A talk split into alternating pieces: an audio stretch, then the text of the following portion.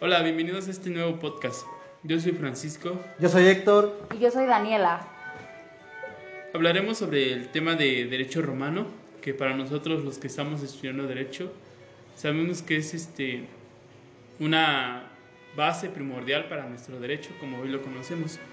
En este podcast tocaremos eh, el origen del derecho romano, su definición, sus etapas, este, un poquito de historia de derecho romano, eh, tratando de que no, se, no sea tan enredoso y tan tedioso, porque como sabemos este, este tema se extiende muchísimo, pero trataremos de tocar los puntos más importantes para que se les vaya haciendo un poquito más fácil de entender. También tocaremos este, un punto importante que, que, que es Justiniano, un, un, un, este, un personaje importante dentro del derecho romano y también un poco de sus obras. Yo soy Francisco. Bien, la definición de derecho romano, pues como conocemos o sabemos es el ordenamiento jurídico que rigió a los ciudadanos en la antigua Roma en, el, en, el, en, el, año 753 hasta su caída en el siglo VI. Este, hasta mediados de ese entonces, en el siglo VI, eh, Justiniano, Justiniano I eh, reunió todas las compilaciones jurídicas previas en un solo ordenamiento, formando así un solo cuerpo legal. Este, y, y el derecho romano abarca más de mil años de legislación y de cambios de manera de entender la ley y la legalidad. De la, de la aparición de la primera ley de, los, de las doce tablas, aproximadamente hasta el Código Justiniano en 520 de, de, de, antes de Cristo, su nacimiento proviene de la costumbre eh, que inspiraría al derecho consuetudinario y surgiría como un modelo de regularización a la sociedad que garantizaba la paz eh, frente a diferentes situaciones que, que, surgían en ese entonces. Tenemos también eh, una gran marcada diferencia entre la so sociedad, que había, había, jerarquías, había clases sociales, eh, como yo lo entiendo, ¿no? que, que la, los patricios y, y los plebeyos. Los patricios se denominaban así porque venían de, de los padres fundadores de Roma, se consideraban así importantes, tenían más, mayores derechos y mayores este, riquezas. Los plebeyos pues no tenían, no, no conocían su origen como los patricios. Ellos eh, los conocían o tenían una, una, denominación como hijos de la tierra. Eh, los plebeyos pues eran la clase social más baja que había en ese entonces en Roma y ellos carecían de derechos como los patricios que tenían muchos derechos y muchos privilegios, ¿no? Los, los plebeyos pues no tenían como tal esa gran importancia. Eh, pero no fue hasta entonces que los patricios llevaban mucho juicio a los, a los plebeyos y los plebeyos desconocían literalmente de lo que se les iba a juzgar y no conocían sus derechos y no sabían qué, no sabían qué, qué sentencia les iba a tocar. Y fue entonces donde Terelentilo eh, exigió derechos para los plebeyos y, fue entonces donde se crearon las doce tablas, que fue, este, que fue ya la, una convivencia de igualdad entre patricios y, y, este, y plebeyos.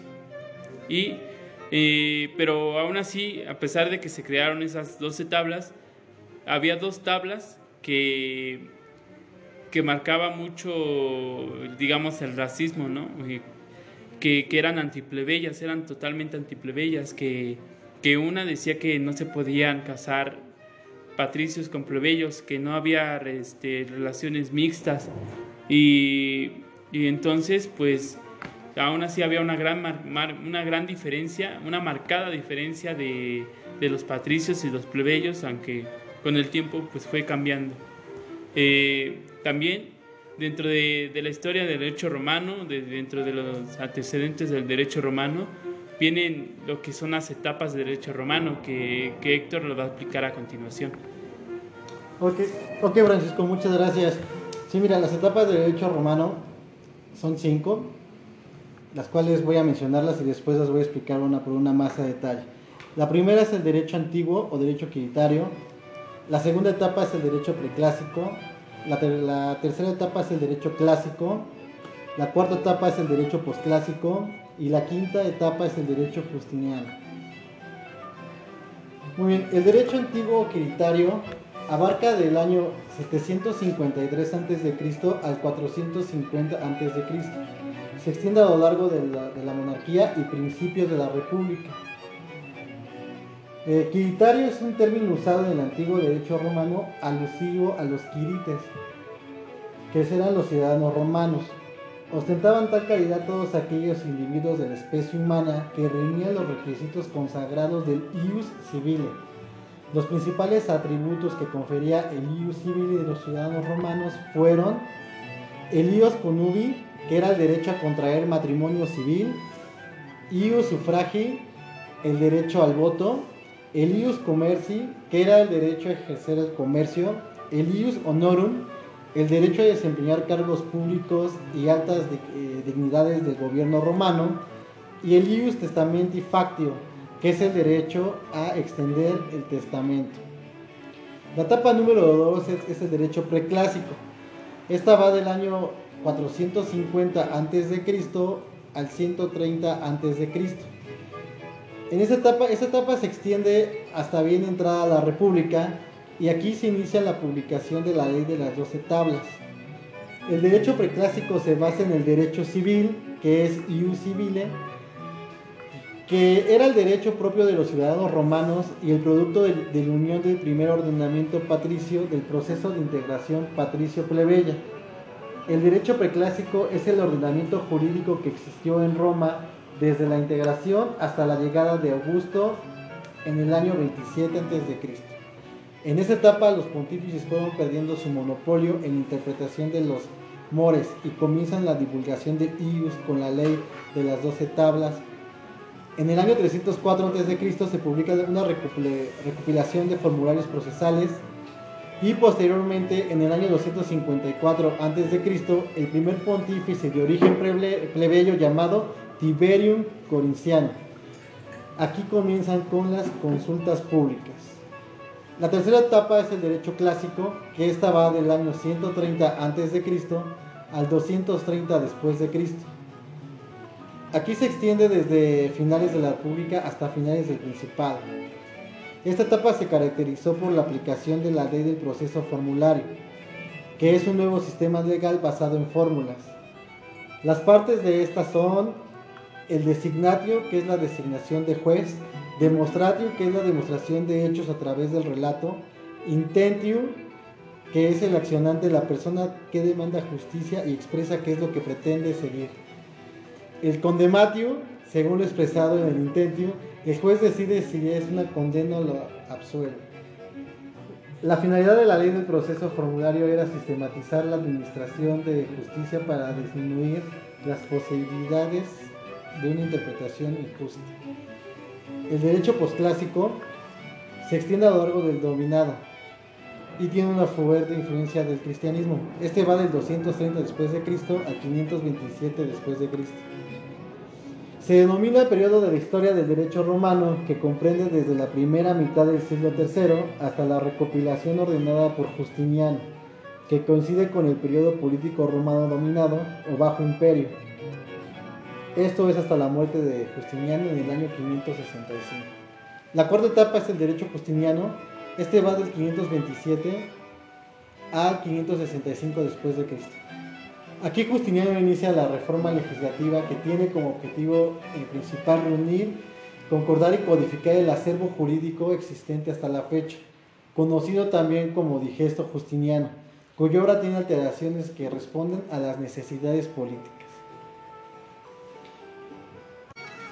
Y bueno, como fue mencionado anteriormente, Justiniano fue uno de los juristas más importantes en esta época, pues fue un emperador que nació en Constantinopla y que fue conocido como el Grande o el último emperador romano, pues luchó por reformar el imperio romano, así como por los derechos de las personas. Con esto creó un código. Esto, este código fue una compilación legislativa que bajo sus auspicios se realizaron cuatro obras que se denominaron Corpus Juris Civilis y en esta distinguimos cuatro partes. Las instituciones, que fue una doctrina reducida en cuatro libros. En estas abordamos las siguientes materias. Uno, de las personas. El segundo, de la división de las cosas. De la propiedad, de los demás derechos reales y del testamento. En el tercero podemos mencionar sobre la sucesión intestada y de las obligaciones que proceden del contrato. Y por último el cuarto, que fuera las obligaciones del delito y de las acciones. Como siguiente obra tenemos el Código, que fue la recopilación de leyes que fuesen constituciones imperiales vigentes en la época, que habían de tomar de los códigos gregorianos, hermogeniano y teodosiano. Por consiguiente tenemos el digesto, que estaba compuesto en 50 libros. Esto fue una reunión de fragmentos divididos de las obras de los grandes juristas. Fue una selecta edición oficial de la jurisprudencia romana. Y por último tenemos las novelas, que contienen las constituciones promulgadas por Justiniano. Estas se conocen a través de colecciones particulares y las podemos clasificar en Epidome Luliani, Auténtico y una colección anónima. Y bueno, Así fue como Justiniano logró realizar junto con otros autores la obra compiladora que trata de servir a, las demandas o exigencias de su tiempo, así como conservar la jurisprudencia clásica. Entonces, para poder concluir, Justiniano logró devolverle la grandeza al derecho romano. Bueno, entonces, para finalizar, como podemos ver, el derecho romano es muy importante en la creación de nuestras normas que nos rigen actualmente a gran parte de las naciones. Yo soy Héctor. Yo soy Francisco. Y yo soy Daniela. Y hasta la próxima.